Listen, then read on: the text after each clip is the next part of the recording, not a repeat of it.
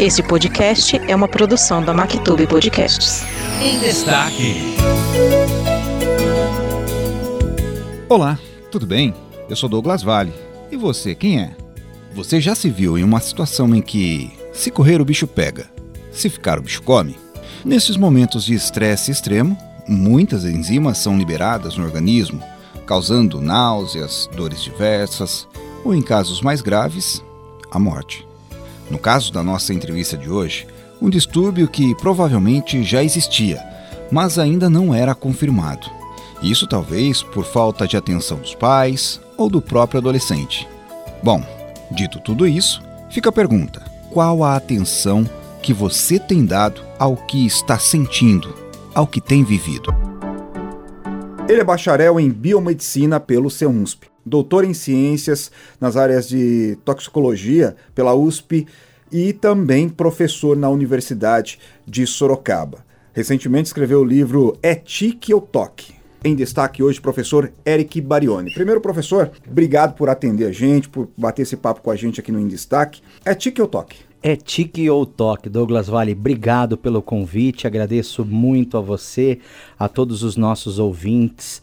É, e essa é a pergunta que fica: é tique ou toque, né? No meu caso é toque. É toque. É toque. A gente vai conversar um pouquinho sobre esse livro que realmente despertou interesse porque as pessoas acham que o toque é simplesmente aquela questão de eu vejo um quadro na parede, ele está meio torto, eu vou lá e arrumo, ou eu vejo um guardanapo que não está muito certo, a xícara que não está virado para o lado direito ou para o lado esquerdo, aquilo... não é só isso, tem mais coisas. No seu caso, é toque. Quando é que foi que o senhor descobriu que é toque?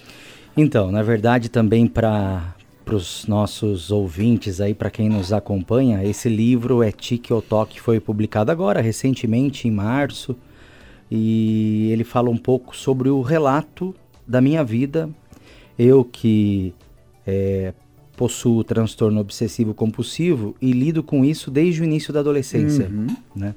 É, é óbvio que para o desenvolvimento da doença existem muitos fatores, muitos fatores ligados ao desenvolvimento da doença incluindo fatores genéticos, né? porque é, dificuldades todos nós passamos durante a infância, adolescência, crises familiares, enfim, né? uma série de coisas. Mas não são todas as pessoas que desenvolvem toque, não é? No meu caso, eu desenvolvi, e eu relato isso no livro, e eu consigo, e eu inclusive coloco isso no livro, que eu consigo identificar o Eric do dia anterior ao que tudo começou e o Eric posterior ao dia que tudo começou. Caramba. Mas óbvio que o toque, ele não se instalou assim como uma chave que você vira.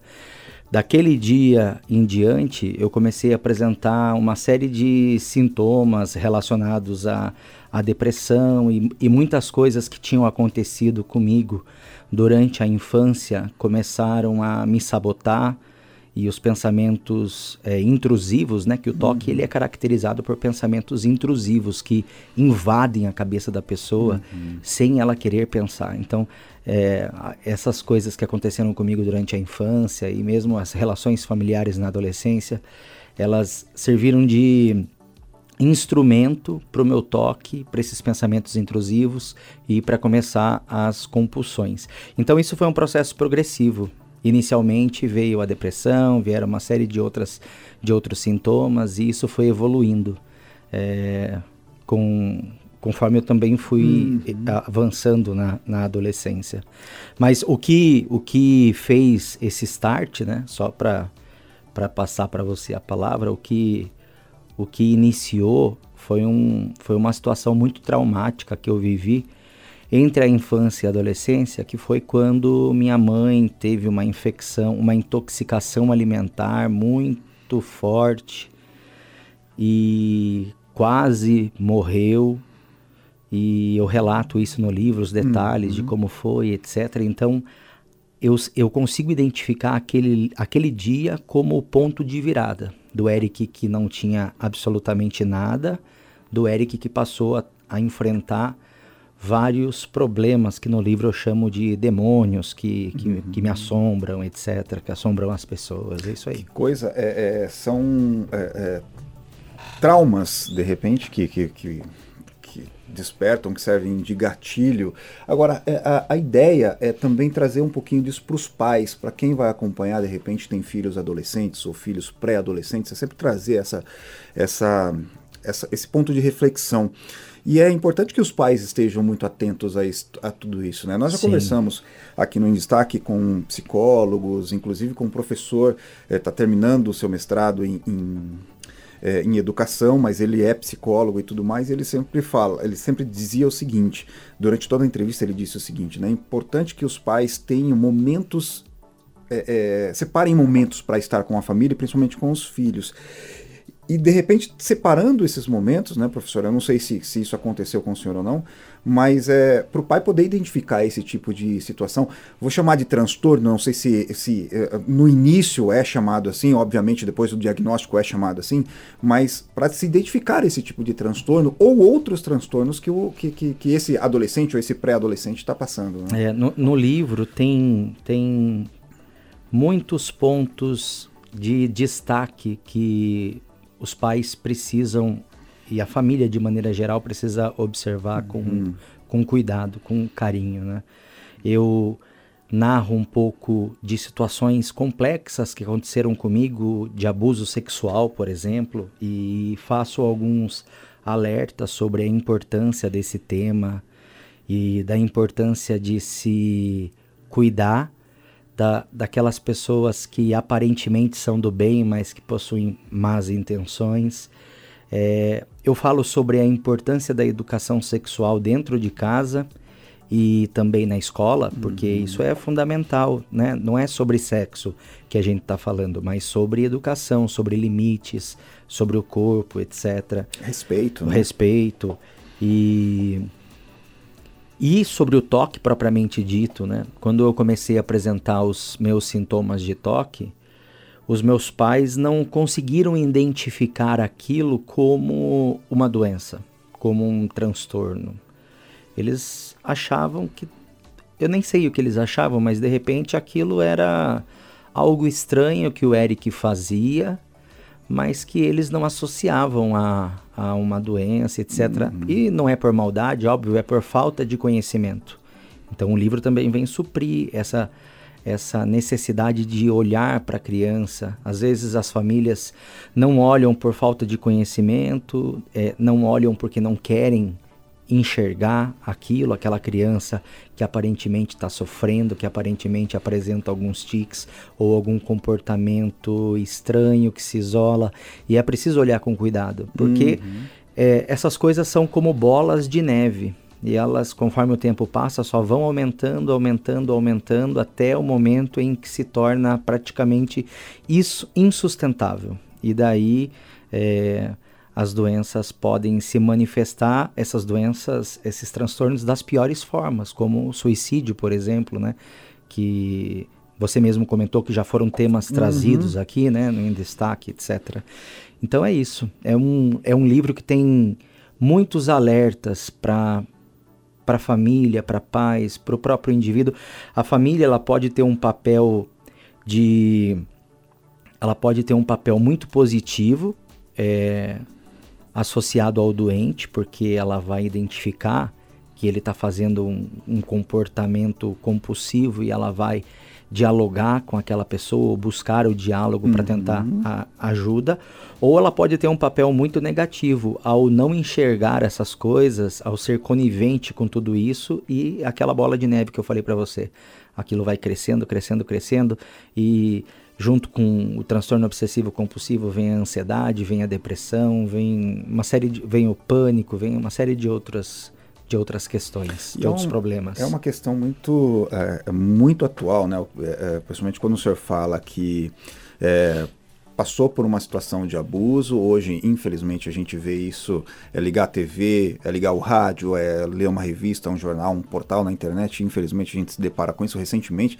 mas muito recentemente aconteceu um caso de uma menina é, que é, é, morava, se não me engano, é, morava com alguém aqui em Sorocaba, mas a irmã dela morava em San, mora em Santos e ela acabou sofrendo abuso pelo pastor da igreja, ah, é uma pessoa que é da família, ou seja, muito triste, são, né? são assuntos muito atuais E os pais precisam estar muito atentos a esse tipo de, de situação, É, um- porque um essa do- parte psicológica da criança fica completamente abalada, né? É, um, um dos abusadores trabalhava com a minha família, muito próximo do meu pai, etc.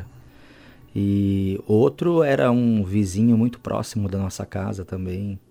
E eu demorei muito para falar sobre isso, para contar. Minha família não sabia, etc. E foi um processo de, de identificação desses problemas e de se sentir mais seguro com relação a isso e conseguir dialogar. E o, o- toda- todos esses abusos assim durante a infância que aconteceram, eles me fizeram um adolescente muito confuso com relação à sua própria sexualidade, que é uma coisa que eu narro também no livro, né?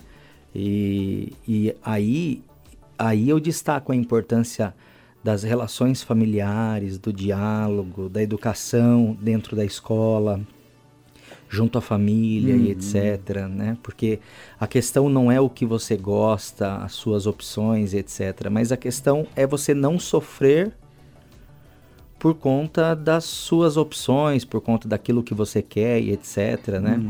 E, e isso traz uma carga de sofrimento gigantesco. Trouxe para mim, traz para os nossos alunos, por exemplo, né? Que, que muitas vezes se veem perdidos, sem apoio, sem acolhimento da própria família, por conta de não se encaixar naquele padrão que foi criado pelas pessoas e que não significa absolutamente nada.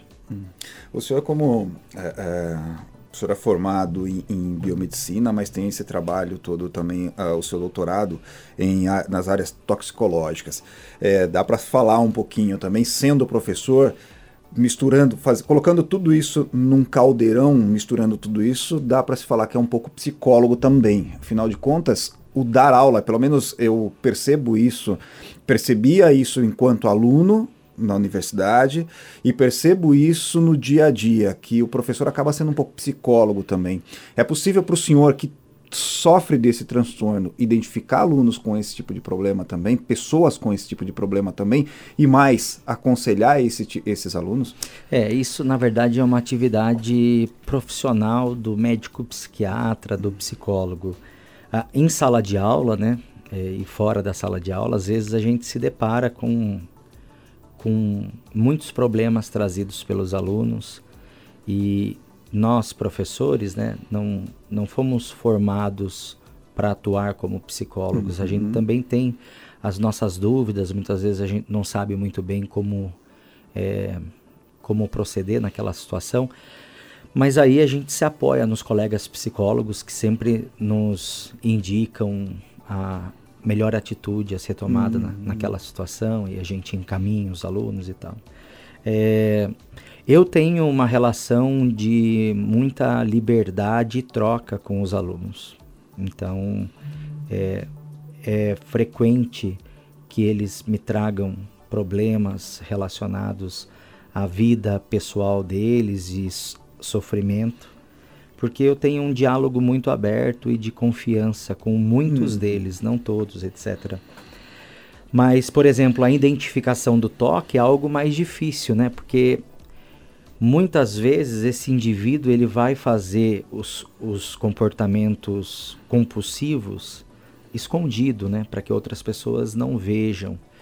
E ele pode ser flagrado fazendo aquilo de fato, né? E vai chamar muita atenção. É, no livro eu narro um episódio que aconteceu e eu estava com a minha ex-esposa no carro e de repente olhei para o lado e vi que o motorista ao lado estava se contorcendo inteiro e eu fiquei preocupado com aquilo que eu vi, até chamei a atenção dela para olhar. E a gente teve o impulso de sair do carro, estava num, num cruzamento, parado no semáforo, com três faixas de carro parado. Eu até tive impulso de sair do carro, mas eu falei, provavelmente é toque. Porque poderia ser de repente uma crise convulsiva, sei lá. O semáforo abriu, ele foi embora, tranquilo. E a, e a gente foi também. E era de fato ali o que ele estava apresentando. Ele estava no carro sozinho, então ele teve algum pensamento intrusivo e ele se retorceu todo ali para tentar com aquela compulsão se livrar do pensamento, que é por aí, mas o toque não é só isso, o toque tem muita coisa. Uhum. E, e, e feito isso, ele se sentiu aliviado e foi embora. Então, isso, isso é uma característica do toque que eu já fiz muito, né? Assim como acender e apagar a luz muitas vezes antes de deitar. Mas tem pessoas, por exemplo, que é, do nada. É, eu, eu tinha muito isso também de estar de, de tá aqui conversando com você e de repente vem na minha cabeça assim um pensamento que, bom, só vai morrer agora. Não é algo que você quer pensar, mas é algo que acontece. E daí, para se livrar daquela ansiedade, daquele pensamento, você precisa é, fazer algum tipo de movimento repetitivo, algum tipo de movimento com o seu próprio corpo para conseguir se livrar daquilo. Mas não, isso não é tudo, né? Uhum. O toque ele faz parte de um transtorno do espectro obsessivo compulsivo. Então, no transtorno do espectro obsessivo compulsivo, que envolve vários tipos de transtornos, o toque é só mais um deles. Uhum. Tem aquelas pessoas que ficam arrancando pelos, né, ou cabelo e etc. E às vezes pode até comer isso. É, existem casos de toque onde a pessoa não quer pensar nisso, mas de repente ela está dentro da igreja e ela vê um santo, por exemplo, transando com uma, um, um outro religioso uma outra peça religiosa. E ela não quer pensar aquilo. Imagina, pensar isso dentro da igreja. Que, São que coisas coisa totalmente aleatórias. Aleatórias, totalmente. Então, o, a pessoa que tem toque, ela, ela vive refém muito dos pensamentos mágicos. Como que se alguma coisa que ela pensasse de fato fosse se tornar realidade, entendeu? Então, ah, eu acabei de pensar que alguém muito próximo de mim vai morrer e a pessoa que tem toque, ela acredita é, irracionalmente, porque parte de você conseguir lidar com a doença é se tornar mais racional, mas irracionalmente ela acredita que se ela pensou aquilo, aquilo de fato vai acontecer. E que se acontecer é culpa dela. Então ela não deveria pensar. Né? E, e, muitas vezes o toque ele está já associado com ansiedade, Uhum. com síndrome do pânico, com depressão. Aí uma coisa mistura com a outra e, e, né? e- O senhor já teve, por exemplo, um, um momento de estar, vamos lá, numa fila de banco e ter uma- alguma situação assim, eu de dar que- desespero e, e precisar sair ou fazer qualquer coisa? Já, isso já, é, não necessariamente associo isso ao toque, mas enquanto eu era estudante, né, em sala de aula, de achar que ia morrer, de não conseguir respirar e ter que sair. E isso que já é uma aconteceu. questão da ansiedade mesmo, É, né? é, mas, por exemplo, assim, é, por ser da área da saúde, já aconteceu também de estudar algo e depois ter certeza que aquilo ia acontecer comigo e ficar procurando Caramba. evidências daquilo no corpo, porque tinha certeza que ia acontecer. Associava tudo que estudava a, a sintomas ou Acaba sinais que eu apresentava. É, sim. E eu tenho, por exemplo, pessoas próximas de mim que têm toque e são diagnosticados como toque que não conseguem se tratar porque não conseguem fazer uso de medicamento. Sempre que vai usar, a pessoa não consegue não ler a bula.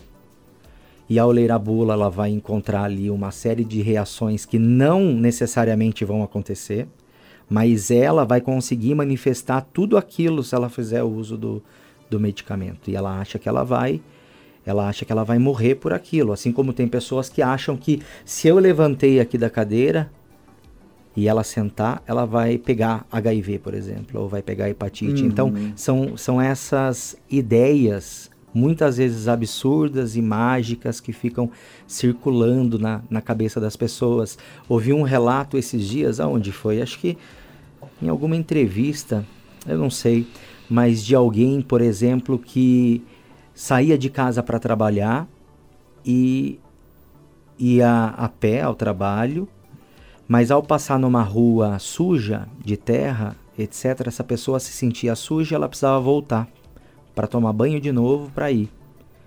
Então ela não, Não consegue consegue, chegar no no trabalho. trabalho, porque sempre ela vai passar por algum lugar e vai ter que voltar. Ou de pessoas que, ao estacionar o carro, precisam deixar o pneu em cima de um local específico. São histórias que eu ouvi aí dias atrás, não me lembro aonde.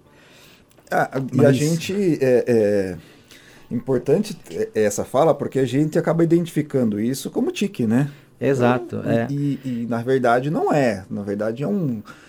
Não que o tique não seja um tipo de transtorno também, mas é um é, é, outro, é outra nomenclatura, de repente é outro tratamento. Sim, e, e é preciso o toque, o toque propriamente dito, de maneira geral, ele é caracterizado por essas é, obsessões.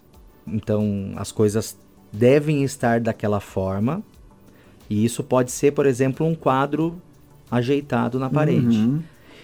Mas o toque está relacionado ao impedimento de você conseguir fazer outras coisas se aquilo estiver desajustado. Hum, Entendeu? Aí dá É, pra eu, eu, já, eu já tive situações onde, por exemplo, enquanto é, digitando, trabalhando num texto, já como professor e etc., enquanto eu não consigo me livrar de todos os sublinhados naquele arquivo, eu não Nossa. consigo trabalhar e seguir adiante. Caramba. Então precisa passar pelo, pelo texto todo de muitas páginas, tirando tudo, deixando tudo em ordem para daí conseguir fazer. Então são essas particularidades. Hoje, né, eu já não enfrento muito isso tudo porque eu me tornei, é, tentei tornar a minha doença mais e eu mesmo mais racional, mais cético para muitas coisas e faço uso de medicamento, né? Então isso controla, mas nos, no auge da minha doença, né? Eu tinha que me retorcer, eu tinha que me beliscar, eu tinha que mexer muitas vezes na janela ou na, na torneira da pia. É, É, quer dizer, é uma, essa fala do senhor me chama a atenção porque o senhor é um professor muito jovem. É, a impressão é que dá, e para você que está acompanhando em destaque, professor Eric Barioni, para quem não conhece, procura nas redes sociais e tudo mais, de repente até para ter um pouco mais de contato e aprender um pouquinho mais para lidar com isso tudo, mas ele falando, a impressão que dá é que eu vivi é, 45 décadas assim, assim, assim, e conhecendo o senhor aqui, o senhor é muito jovem. Sim. Então, para ter vivido tudo isso, primeiro descobriu isso tudo muito rápido e vindo aprendendo a trabalhar, porque pela juventude dá para perceber que, poxa, não, não- a gente não está falando com uma pessoa idosa que Sim, viveu tudo é. isso. com- Eu tenho 35 anos, né? E assim, eu sei que isso tudo iniciou ali por volta dos 11 anos, mas eu só fui falar sobre isso e buscar ajuda. Agora eu não me lembro, no livro tá certo, mas talvez ali por perto dos 25 anos. Então o que eu trato hoje, né, e que eu falo sobre isso, devo fazer uns 10 anos. Mas fora isso, anterior a isso, tem todo o período de sofrimento onde eh, todo mundo achava eu uma pessoa normal, porque eu não, não deixava parecer. Assim como se você não soubesse disso, se não tivesse publicado o livro, acharia Obviamente. que o Eric, bom, é, cada um tem seus monstros, mas o Eric é um indivíduo. Não, é. E é isso que eu quero mostrar, entendeu? Você tá falando aqui comigo, Douglas, e eu não sei, mas você enfrenta seus demônios também. E eu não sei o que existe aí dentro de você. E talvez isso que exista aí dentro de você pode ajudar muita gente. Então, é- essa foi a ideia do livro. É, Alguém é. que você jamais imaginaria que passasse por situações como essa, mostrando que passa. Porque isso é comum, é normal para todo mundo. Essa questão, ela é. E veja, a gente tenta levar o programa aqui em 20, 22, 23 minutos, mas obviamente vai esticando, o papo, a conversa vai ficando boa, vai esticando um pouquinho. E essa situação é uma situação que chama muita atenção, né? Porque ah, essa sua fala, ela é importante. Todos nós temos os nossos problemas, todos nós temos as nossas dores, os nossos demônios. E, e hoje nós vivemos em um mundo, em um momento, em que tudo é lindo, tudo é maravilhoso. Ninguém publica nas redes sociais, a gente está falando, é, é, isso é muito atual, ninguém publica nas redes sociais é, dores. Ou se publica é para pedir uma oração, a minha, minha tia tá assim, a minha mãe tá assada, meu pai passou por isso, mas é- é, são raros esses casos.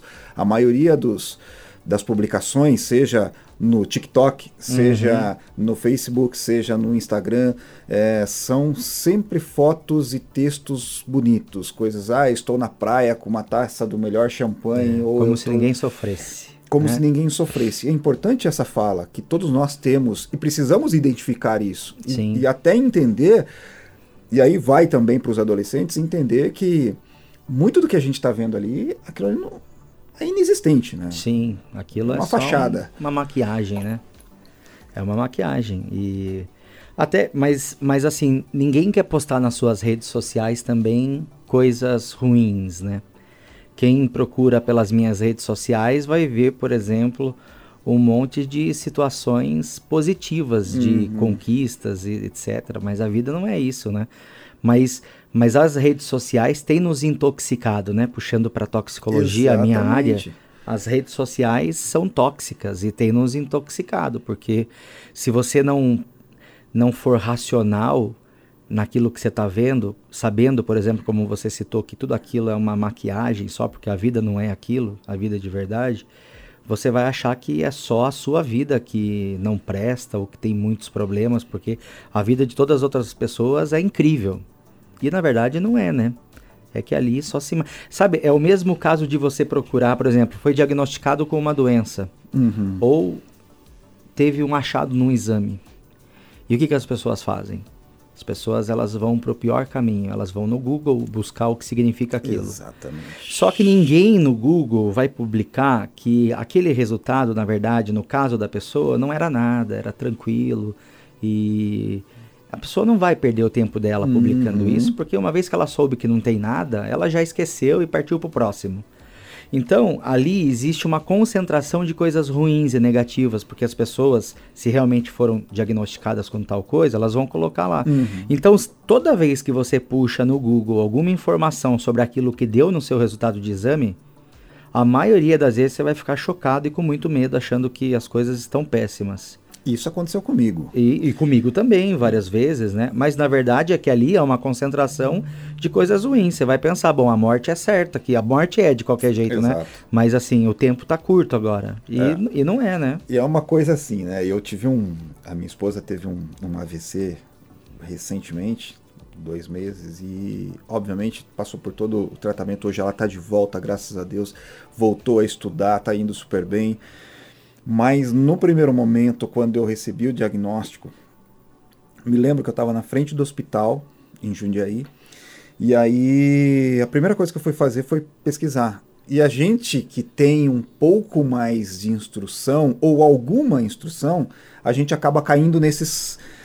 Ainda acaba caindo nesses. Nessas armadilhas. Armadilhas, exatamente. Fui dar uma verificada no Google. E aí não, porque o risco de ter um segundo é 10 dias e, e o segundo pode ser ainda mais grave e tudo mais. Não que isso não tenha, não, não seja, não tenha algum fundo de verdade, que uma segunda situação não seja tão grave e tal. Mas ali eu já me vi num desespero. Sim. Daí eu tive que pôr os pés no chão, olhar para minha filha, pôr os pés no chão e falar: peraí, se tiver que acontecer daqui 10, 15, um ano, 10 anos, vai acontecer. Uhum. Então agora é o momento de aproveitar o momento, tudo que a gente pode aproveitar juntos. É. né? Então é importante isso, é, é saber ter, e não que eu seja exemplo para ninguém, longe de mim ser algum tipo de exemplo, mas é importante a gente ter um pouco, pôr o pé no chão e entender que isso tudo é uma maquiagem. Agora, professor, o senhor falou da, da- dessa parte de toxicologia com as redes sociais principalmente. Isso, é- essa parte tóxica das redes sociais não pode é, ser acabar sendo um gatilho e aí a tensão maior dos pais, porque acabar sendo um gatilho, não para desencadear o toque, mas para desencadear um- uma crise de ansiedade e a partir Sim, daí. e até mesmo o toque, né? E até mesmo o toque. Então, as, os nossos adolescentes, e não só os adolescentes, né? Jovens adultos também, adultos, enfim. Mas eles estão intoxicados pelas redes sociais, né? A gente, mesmo que acredite que não, é manipulado a todo momento Uhum. por tudo aquilo que nos é mostrado. Porque só, no- só nos é mostrado aquilo que querem nos mostrar e não aquilo que a gente quer ver, né? Então, com certeza, isso pode é, mascarar casos de transtornos psiquiátricos, como pode agravar casos de, de transtornos psiquiátricos. É preciso observar com muito cuidado, né? E esse uso assim irracional das redes sociais, ele ocorre porque assim como ao utilizar uma droga, é, você acaba tendo um reforço positivo num like, num comentário. né? E daí essas pessoas ficam um refém desses likes, des, né, das curtidas, dos comentários e tudo mais. E porque quando isso acontece, existe um estímulo de prazer. E as pessoas então buscam de tudo para conseguir manter esse estímulo de prazer. Uhum. E o livro é TikTok faz justamente uma brincadeira com o TikTok, que é uma rede social muito utilizada e que pode ser uma, desencade uma desencadeadora ou, ou, algo que agrave doenças como toque ou como os tiques, etc. Né? Então essa é uma, é uma, uma brincadeira com, com a questão do livro. E eu, Douglas, trouxe um livro de presente aqui para você também. Opa! Queria deixar quero... aqui para você. Gente, eu, com certeza eu vou ler com muito carinho. E, e eu quero que o senhor fale aonde que eu encontro o livro, aonde que o ouvinte encontra o livro. É, e também, obviamente, como é que eu encontro o professor Eric Barioni para bater um papo, para trocar uma ideia. Legal. É, o livro ele está disponível uh, na Amazon, né, para compra. Então pode procurar lá no site da Amazon e você digita Etique ou Toque, vai aparecer, pode fazer a compra por lá. E para falar comigo, tem as redes sociais, né? O Instagram, eric.barione. E eu estou à disposição para conversar, trocar ideias, informações sobre a doença e, e, outras coisas. Também tem um outro livro que a gente publicou, que vale a pena é, citar ele aqui, que é o livro das intoxicações, que foi publicado em 2021. E não é um livro acadêmico voltado assim para para estudantes da graduação com informações mais técnicas. Não, é voltado para toda a comunidade que quer identificar perigos dentro de casa e se proteger dos riscos de intoxicações. Isso é legal, né? Fazer, é, trazer coisas que sejam é, mais, de mais fácil compreensão. Exato. Afinal de é. contas, é. infelizmente a nossa população ela carece de, de um pouco mais de instrução ainda temos aí um número grande ainda de pessoas que carecem dessa instrução e com uma, um livro ou um algo que tenha falas fáceis Sim. É, facilita essa compreensão. Sim, com certeza. Eu acho que é super importante e esse é o papel da ciência hoje também, né? É fazer com que aquilo que se tenha dentro das academias, dentro das universidades, seja levado para a população de maneira mais fácil, palatável, né? Por meio da divulgação científica, por exemplo. E vocês que são jornalistas têm um papel fundamental nesse trabalho. Professor, só posso agradecer a sua participação aqui no Destaque. Obviamente, a gente vai falar um pouco mais ainda. Vou convidá-lo, de repente, para a gente falar um pouquinho mais, principalmente sobre essa parte de toxicologia, que é uma parte que é bem importante. E desejar sucesso para o senhor, ainda mais sucesso. E, obviamente, hum, como é que eu posso dizer? Fazer com que, que esse áudio, que esse produto que a gente está gravando aqui chegue a cada vez mais pessoas para que pais, mães, companheiros, companheiras consigam identificar e auxiliar as pessoas para descobrir se é tique ou toque. É tique ou toque, é isso. Eu agradeço aos ouvintes é, do Em Destaque. Bom dia, boa tarde, boa noite, boa madrugada para você é. que está nos ouvindo e ao Douglas Vale, que eu sou um fã Obrigado. E é um ícone aqui na nossa região e fico muito feliz de, de estar aqui com vocês. Obrigado mais uma vez. Bom, gente, essa foi mais uma edição do nosso Em Destaque. Se curtiu o nosso conteúdo, faz o seguinte: compartilha, envia para os amigos, participa, manda a sua pergunta, a sua sugestão de pauta lá no arroba Em Destaque Podcast nas redes sociais. Um forte abraço e até a próxima.